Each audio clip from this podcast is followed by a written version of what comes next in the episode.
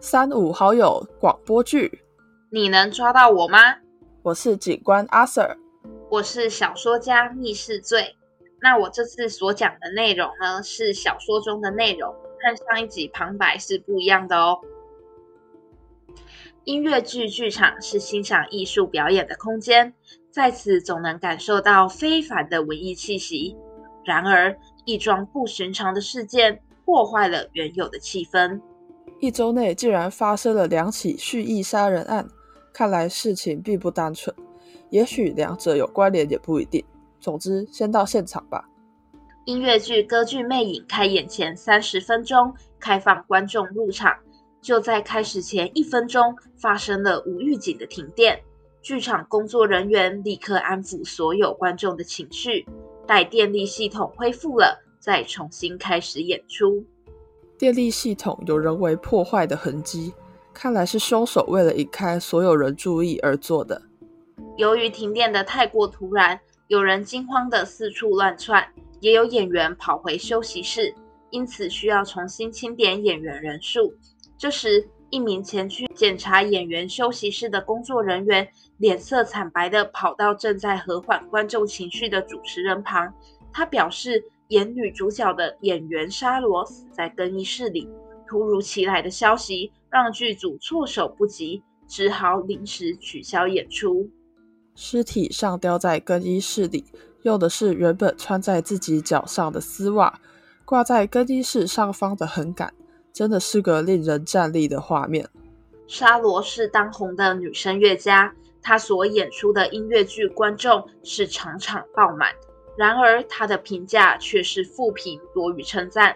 他很自大，对助理更是无法无天，因此他的助理是一个换过一个，没人能持久。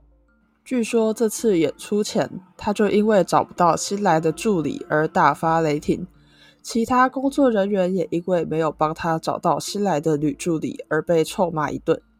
这样的情形似乎经常发生，大家都是敢怒不敢言，毕竟他是整个剧组的招牌。沙罗的衣服里发现了一封遗书。和一张不寻常的纸条，遗书中表示他受不了舆论压力，所以选在人数众多的一场演出前自杀。而那张纸条则是画有一个类似三的符号。这张纸条上的符号跟上一起案件的一样，难道说这两件事真的有关联？这个符号看似三，倒过来又像 M，到底暗示了什么？凶手又为什么要特地留下暗号呢？N，凶手跟 N 有关吗？还是应该看作三？该不会是暗示总共会有三起案件，连续杀人案件是吧？快去查查上次的末世大臣跟这次的女声乐家林罗有没有共通点。剧组的所有成员都接受了警方的盘问，虽然大家对他有所抱怨。但并无成员对死者沙罗怀有特别的恨意。更奇怪的是，遗书上表示沙罗是受不了社会舆论压力而自杀的，但他和长期共演的同事都认为他不会因此就自杀。以他的个性，如果真的不开心，应该会选择反击，而不是伤害自己。查出两者的关系了。末世大臣与林罗在中学时为同班同学。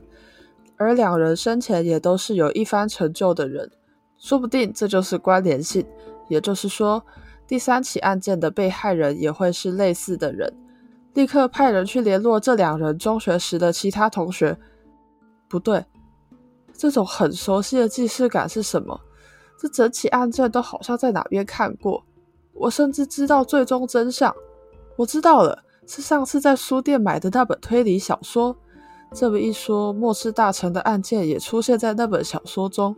虽然改了死者姓名与时间地点，但其余事件的发展方向跟现实是一致的。沙罗的案件以自杀处理完后续，没了招牌的剧组只能重新培养人才。然而，负责办案的警方有人察觉到怪异之处：沙罗脖子上的勒痕和丝袜所产生的勒痕宽度应该是不一样的。也就是说，沙罗不是用丝袜来上吊自杀的。死者林罗的脖子上有一道明显的细勒痕，应该是用细绳造成的。我认为这才是真正的致命伤。丝袜只是障眼法，此事并非自杀，而是一起他杀案件。现场没有任何细绳遗留，剧组表示也没有细绳状的道具等等。细绳，上一起末世大臣案件中的另一名死者花子，脖子上也有着细绳的勒痕。那时候我就觉得很奇怪，果然这两起案件是相关的。真凶隐藏自己的行踪，嫁祸给他人，或是伪装成自杀，却又在现场留下相同的记号。凶手究竟想要暗示什么呢？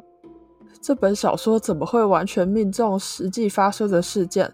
看来下一起案件就是书中的第三章。凌晨一点时，在住宅公寓的楼下发现一具女性遗体，看似坠楼身亡。立刻派人驻点辖区内的住宅公寓，然后我必须联络作者才行。密室罪啊！